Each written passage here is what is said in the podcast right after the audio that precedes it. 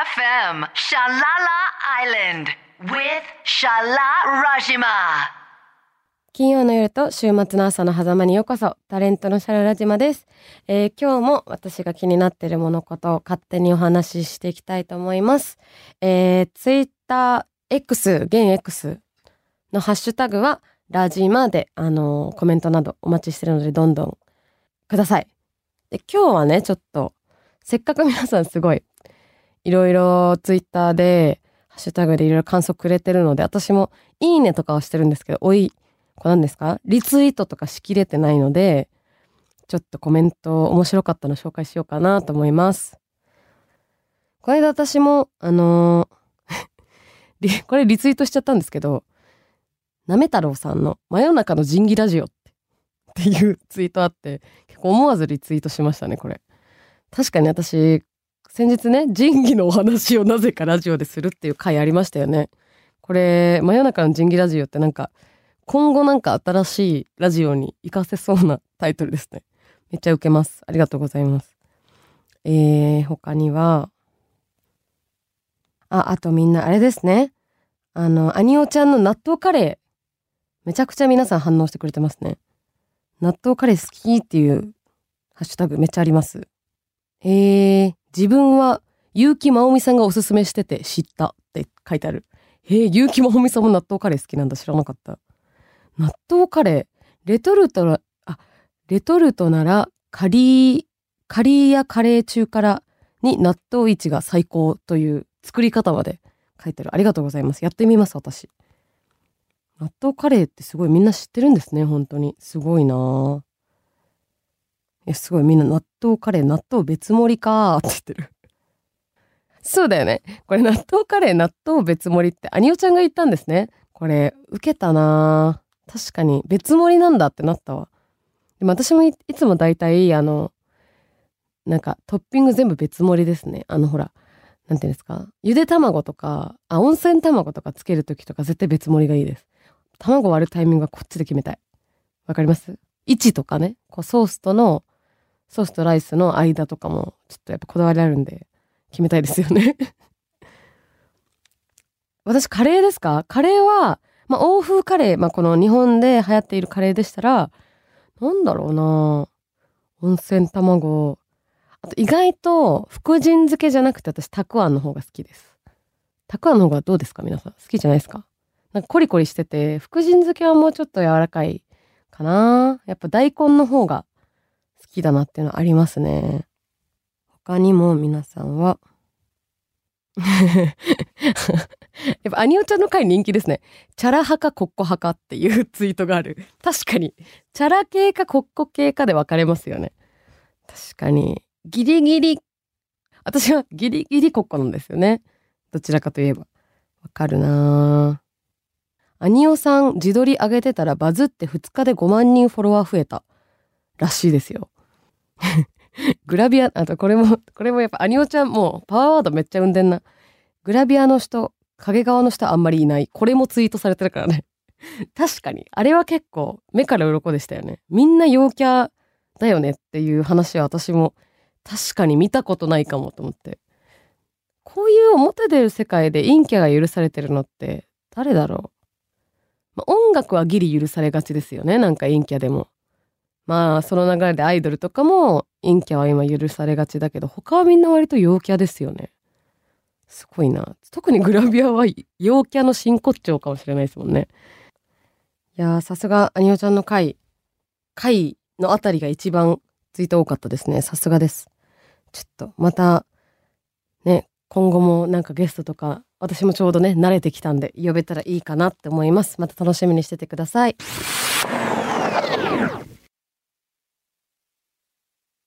じゃあ、えー、今日はですね、まあ今ね、ツイッターとかをご紹介させていただきましたけど、えー、今週はね、あの、私、先日、ちょっと、ね、今月、今月というか今年多いですね、海外回数。パリコレに初めて行ったんですよ、人生で。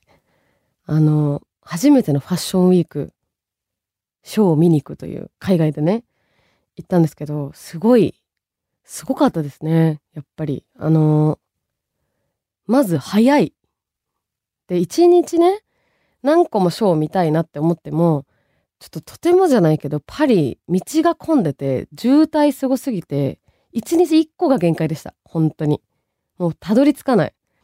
で、結局地下鉄で走るが一番時間通りに着くんですよ。だからすごいなんか、例えばシャネルのショー行かせていただいたんですけど、そのシャネルのショーの時も、私シャネル全身シャネル着て、一応早めにウーバーで向かってたんですけども、道が混みすぎて、なんか多分普段15分かかる距離がなんか30分、40分ぐらいかかってて、その混みすぎて、結局途中で降りて地下鉄でダッシュするみたいな。やばいですよね。シャネルの服着て。結局そういうドタバタのパリでしたね。まあとにかく道がすごくて、またパリ行かせていただいたんですけど、あのー、ちょっと新しい刺激になりました。ファッションの世界も、なんかこんな最前線で見るの、自分がね、仕事ではやるんですけど、見に行くのとか初めてだったんですごかったですね。あと、海外のセレブリティがね、すごいいる現場がまた面白くて。あと何よりも私海外のファッションショーもちろん初めて見に行ったんですけど一番受けたのは誰も私のことを from Japan だと思ってないんですよね。これもね大混乱を生んでてなんかその なんかこうスナップとかこういろいろあるんですけど普通になんか私ただパリの人かロンドンから来た子みたいになっちゃってて全然なんか from Japan って誰も信じてもらえなくて、あの、ウーバーの運転手さんも全員なんか、あの、私のウーバーのね、名前がね、カタカナで書いてあっちゃったから、でもあっち的には読め読めないじゃないですか、英語じゃないから。そしたらなんかこのチャイニーズキャラクターは、はお前かみたいになって、ああ、私です、私です、みたいな。どこから来たんだって、東京です、みたいな。東京？みたいな。嘘だろ？みたいな顔全員にされ続けて、なんか、海外のコレクション行くと今度私そういう混乱を生むんだなって思いましたね。混乱でした割と。すごい英語でめっちゃ話しかけられるしそれはそれでありがたいんですけどでもあのある種なんか東京から来てるっていうプライオリティは全く使えなかったですね。その辺の若者みたいになっちゃってて私。なんか近所に住むなんかおしゃれめな女の子がファッションショー見に来たぐらいのなんか感じにしかならなくて私結構はるばる何千キロ飛行機乗ってきたんだけどなって思いつつ、なんかすごい 不思議な雰囲気でした。まあでもね、何よりもこのファッションウィーク、あのー、一番、まあ皆さんご存知の通り私は何をファッションウィーク見て一番楽しみにしてるのはやっぱアフターパーティーというところですね。なぜなら、クラブでいい音楽がかかるからです。これ、まあ、基本やっぱそっちが本番みたいな気持ちで言っちゃいますよね。やっぱり私日が沈まないとね、本気出ないんで、やっぱりこう朝からだとね、あんまり 顔もね、こう本気にならないんですけど。でも、あの、2、3個ぐらいね、こうアフターパーティー、ファッションのパーティー行ったんですけど、あの、めっちゃ、クレイジュっていうブランドのアフターパーティー行ったんですけど、それがめっちゃすごくて、なんか、パリってちょっとあんまりよくわかってないんですけど、なんか、このクラブっていう、こう、が一番いいみたいな、決まったクラブはあんまりないっぽくて、こうその都度その都度でここでパーティーがあるよって住所が明記されてみんなゲリラで行くみたいななんか文化があるっぽくてだからこのクラブがいいよとか場所がないんですけどその時のクレイジーなパーティーはなんかこれなんかいい感じの廃墟でやっててでなんか割と中心部にあったけどいい感じの公園の近くにある廃墟の中でやっててめちゃくちゃ良かったです。すごい。でかいし広いし。あと、ファッションパーティーって割とファッションな感じで DJ が終わっちゃう時もあるんですけど、ちゃんと熱気がめちゃくちゃあって、私も気がついたら最後まで朝4時まで踊ってて、えみたいになって、もう終わりみたいな。まだやんないのみたいな感じで結構楽しんじゃいました。あと、やっぱ海外の DJ めっちゃ見れるのもすごい楽しいですね。日本ともやっぱこう、流行りの音楽のジャンルが違うから、なんかこうめっちゃおもろいですね。これは。すごかった。今ね、南米みたいですよ。中南米が流行りっぽい、パリでは。パリ、ヨーロッパがそうなのかも。ロンドンとはちょっと違いそうだけど、ヨーロッパは中南米が流行り、みたいですね。うん。でね、まこんな、今、こう、ちょっと華やかな方の話しましたけど、この裏側にはね、今回もシャララ島事件簿が潜んでいまして、えー、私、このパリコレに行く飛行機、の便がですね、朝の11時45分の羽田発だったんですけど、あの、結構ね、こうファッションウィークで持っていかなきゃいけない服も多くて、パッキングにすごい時間がかかっちゃって、朝の6時ぐらいまでパッキングしちゃってたんですよ。で、そっからちょっとだけ仮眠取って、まあ、寝ようかなって思ったら、あの、アラームしっかりかけてましたよ。かけてたのに、起きたら、9時27分。11時45分発の便です。終わったと思ったんですが、とにかくタクシーを呼んで、とにかくタクシーを呼んだんですが、それでも間に合うかわかんないけど、とにかくタクシーを呼びながら、航空会社に電話をしながら向かい、もうほんとちょうど10時45分に私バックドロップして、ギリ間に合ってその荷物預けるのが。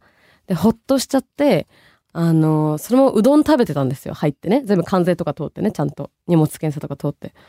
うどん食べてたら、聞いたことある名前あるな私じゃんみたいになって。呼び出されててめっちゃ羽田空港で。でもダッシュ。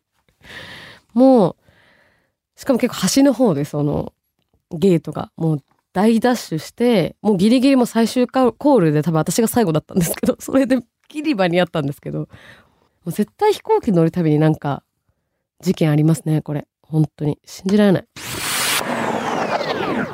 はい、じゃあここで一曲、レッド・ゼッペリンのボンゾズ・モントール。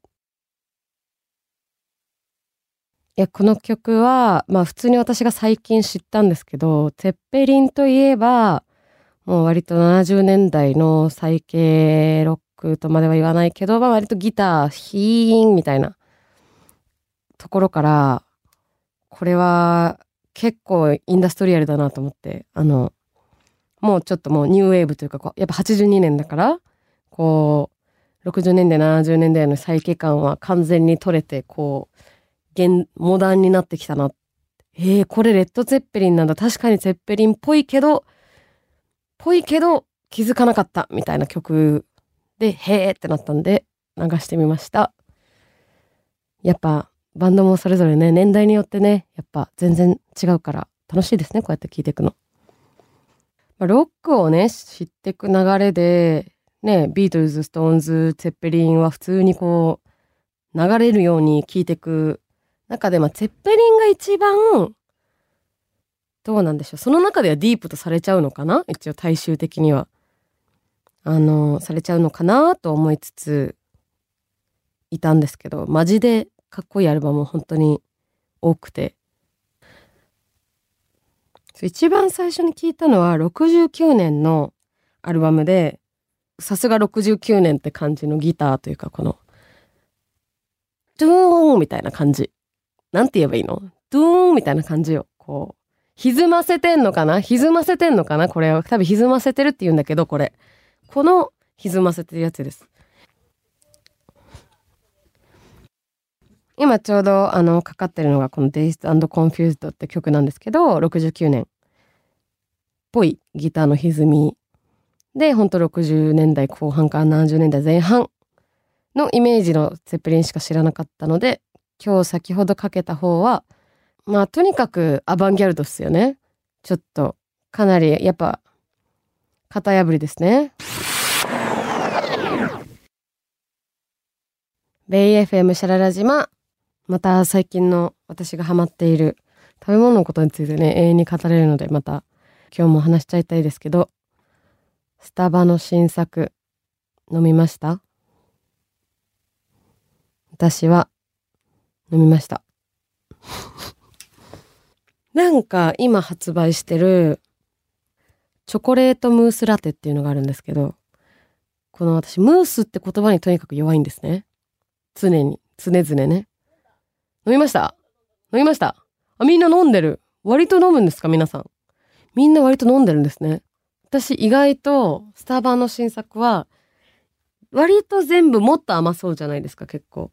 あの、もりもりもりのやっぱ甘いもの苦手だともりもりいけなくて、でもやっぱ秋になると結構私も好きな食材になってくるんですよ。秋の甘さってちょっとなんかわかります？お芋とかね、あの、かぼちゃ系とか、なんかこうシナモンとかさ、なんかそれだと結構甘さとの配合が良くて、あの食べれたりするんですけどそしたらチョコレートムース。ムースがムース好きなんですよとにかく私は。いろんなデザートにおいて。でちょっと頼んでみようかなと思ってあの勇気出して頼んだらあのシロップ少なめにできたんですよ。ちょっと甘さ控えめにできてそしたら激うま。今ねアイスでも多分もうプラスチックなくなったんですよね。サステナビリティで。だから中身が見えないんですけどとにかくこうやって上蓋されてきてどうだろうと思ったら蓋開けたらなんかふわふわの茶色いふわふわの程よいクリームっぽい上に茶色い粉がかかってて割とシンプルな作りでそのままあのストローでねまずストロースプーン代わりに上を食べつつこう飲んだら程よい甘さでちょっと甘いものが苦手な人は甘さ控えめでっていうとちょうどいい甘さで食べれるあの飲めるぐらいの甘さになるんでぜひ飲んでみてください。めっちゃ美味しかったです。また久しぶりにスタバでヒット出ました私。あれですね。前も言いましたよね私。トリプルエスプレッソラテ。というなんか多分あのそれは新作っていうかもうずっといることにしたアイテムなのかな多分新しく生まれたけどずっといることにした。アイテムは最近ハマってたんですよ。トリプルエスプレッソラテ。は甘さ抜きっていうともう完全に私が飲める美味しい味であのずっと最近はそれ頼んでたんですけどこの新作系また久しぶりにヒットが出ました。ぜひ飲んでください。あのちょっと後半戦ご飯で向かっていってますけどえー、もう一個。これでも前紹介したことないですよね、多分。黒胡椒レモン焼きそば。この響き。知らないですよね。これは、もう響きで全て伝わると思うんですよね。単語で。うん、多分全て物語ってますが、黒胡椒レモン焼きそばです。はい。それのみです。これは、えっと、これはですね、あの新宿のね、あの、思い出横丁にある、えー、焼き豚屋かな？あれは。焼き鳥？うん、トンかな？トンでしたね。多分、てか、まあ、トン、焼き豚屋ですね。焼き豚屋にあるメニューなんですけど、黒胡椒レモン焼きそばです。もうひたすらただこれ言うだけで多分よだれ出てくると思うんですけど、これがすごいんですよ。あのこれ私いつだったっけな？二十歳ぐらいの時に大学2年生の時に行ったんですよ。なんかその頃やっぱあの、まあ、その頃からですかね。一人飲みという世界にやっぱハマっててこうせっかく大学がねこう新宿を経由していく場所だったんで新宿で割と探してったら見つけたところなんですけど本当にだからね本当オーガニックに見つけたところですよ。誰も教えてもらってないしネットでも検索してなくて見つけた。これオーガニックって言います。え、オーガニックって言いません？言わない？あ、本当？そう、だからオーガニックで見つけてるんですけど、そう、あの、自分の足でね、えー、見つけてます。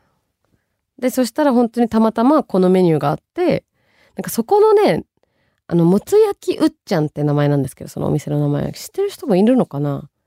新宿、思い出横丁の中だと有名なのかな？なんか、有名っぽいんですけど、あの、なんか焼き豚が出てくるんですけど、その皿の横に、えー、缶ずりっていうのあれ。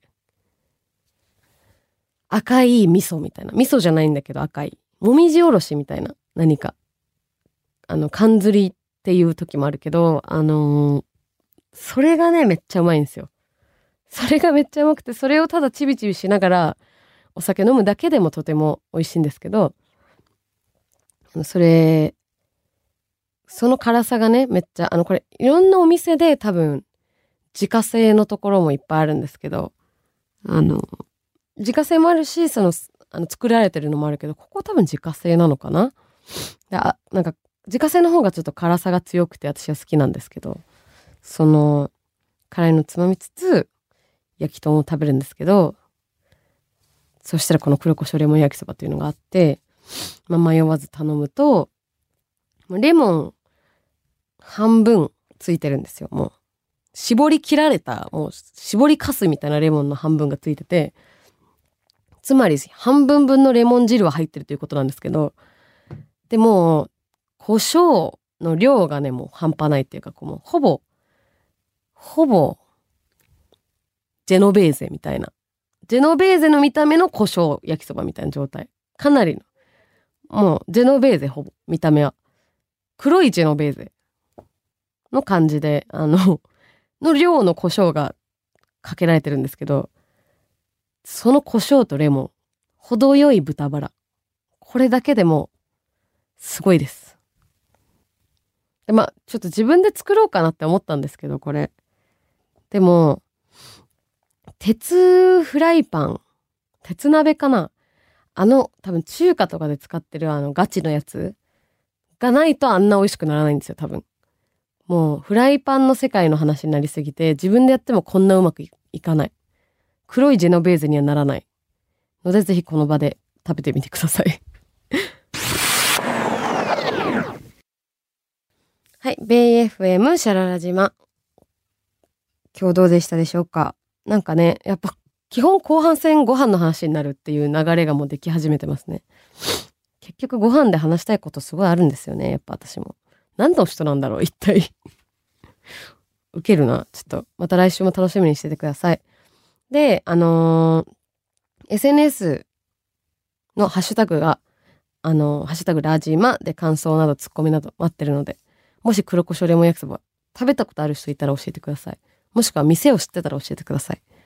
あの、今度はた頼んでみたりして、感想を教えてください。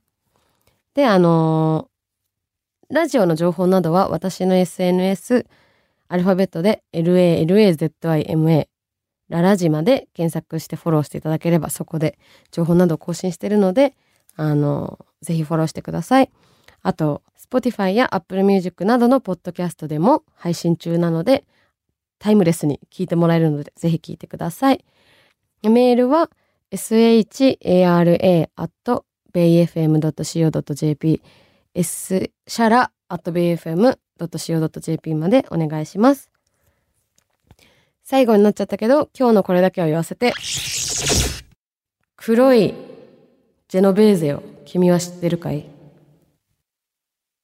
以上、シャララ島でした。また来週 Bay FM, Shalala Island with Shala Rajima.